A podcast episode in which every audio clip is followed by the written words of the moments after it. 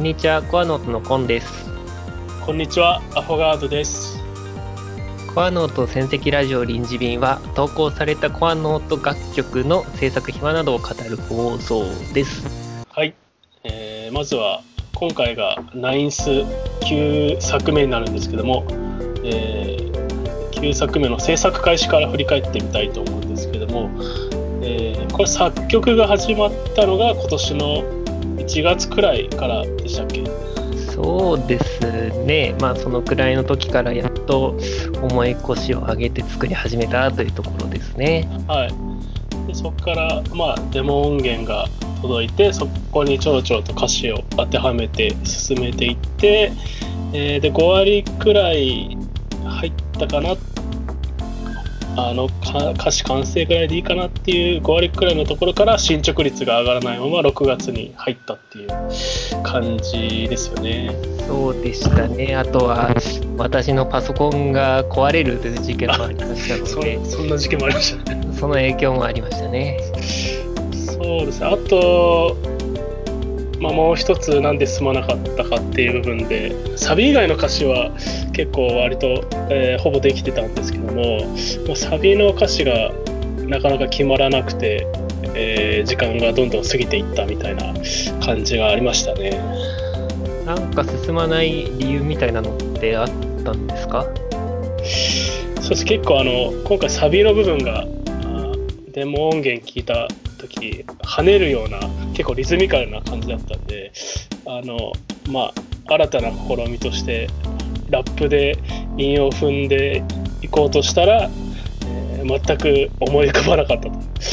で、えー結局うまくできなくてっていうところから、えー瞑想が始まった気がします。だいぶ迷走してましたもんね。そうですね。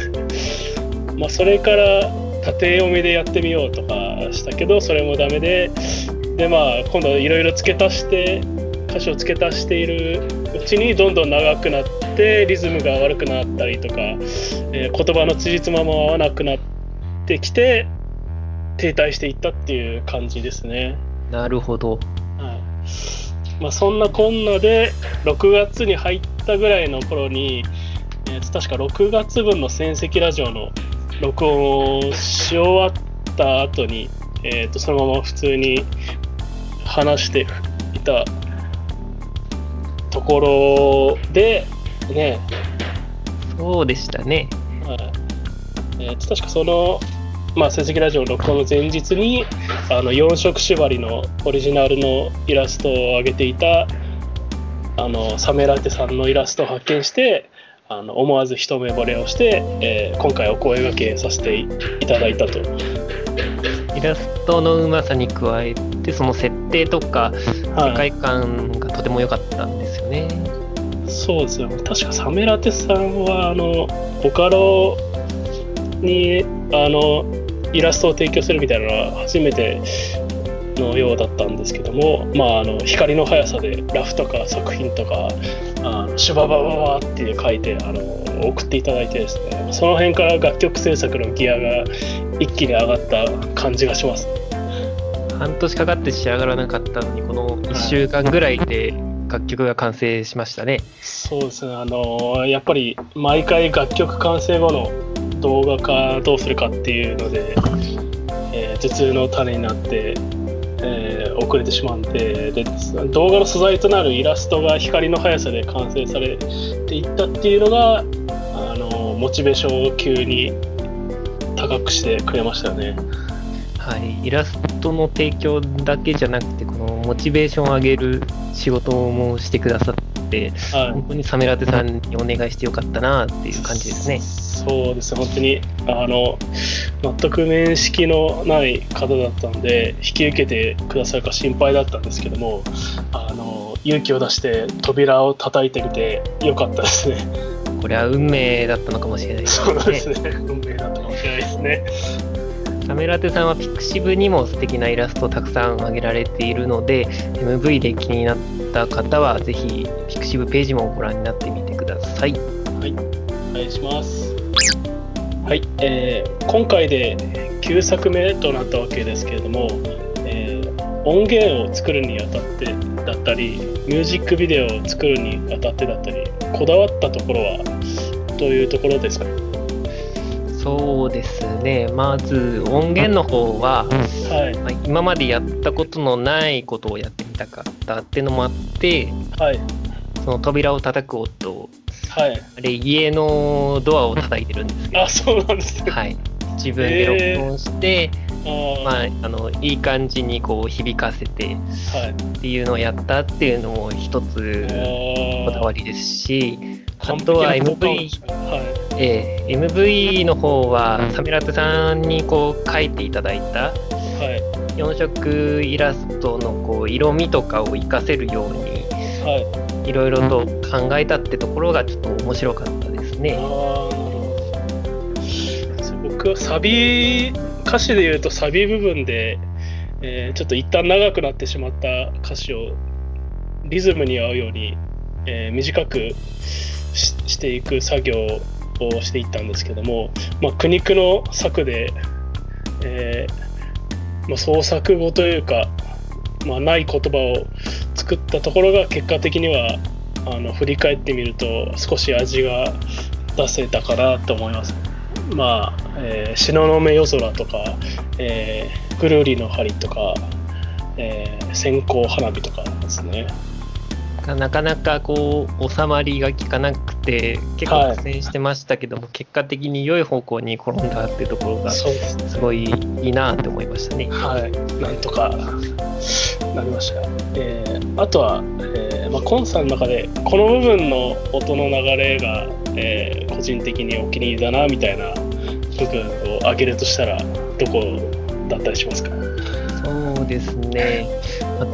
ままあ、ドラムのリズムとかそういうところをちょっと今回、まあまあいじっててはい。一番分かりやすいのは出だしの出あだしのところのドラムとかはあ、はい。どういうタイミングでどういう音入れようかなっていうとこあろちょっと気に入ってる部分ですね。あはい。なるほど。そうですね、僕は歌詞だと、えーがっかりしてた昨日は枕木、えー僕らのレールを支えてくれるっていう部分があるんですけども、まあえー枕木っていうのは、えー線路に敷かれているレールの下にある木なんですけど、まあえー昨日の経験という土台があるから今日のレールがその上にあってで明日に向かっていく電車が走っていけるみたいなニュアンスで、えー表向きは考えましたと。で、えー本当は、えー文字数合わせに、えー、語句を特化控えしてたら、えーそれっぽく、えーなって、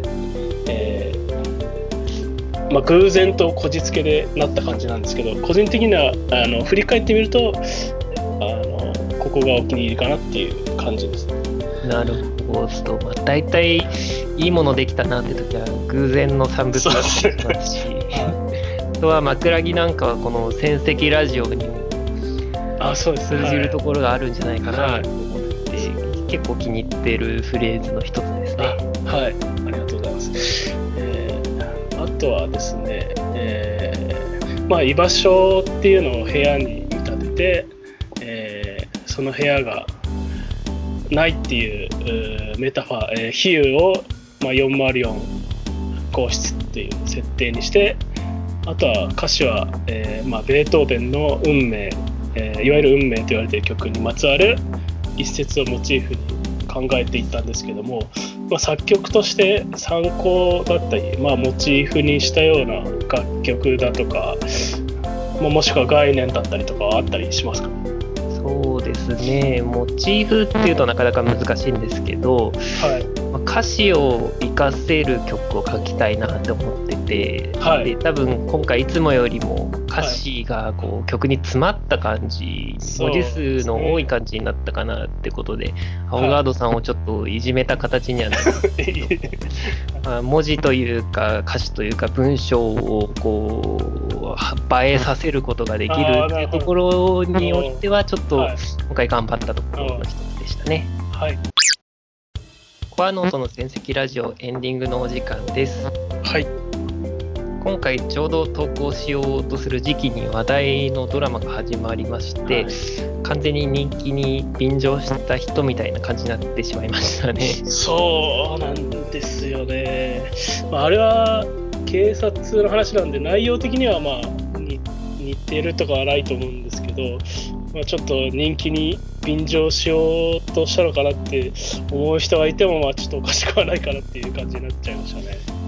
でもコアノートってこれまでに結構かぶってるんですよね。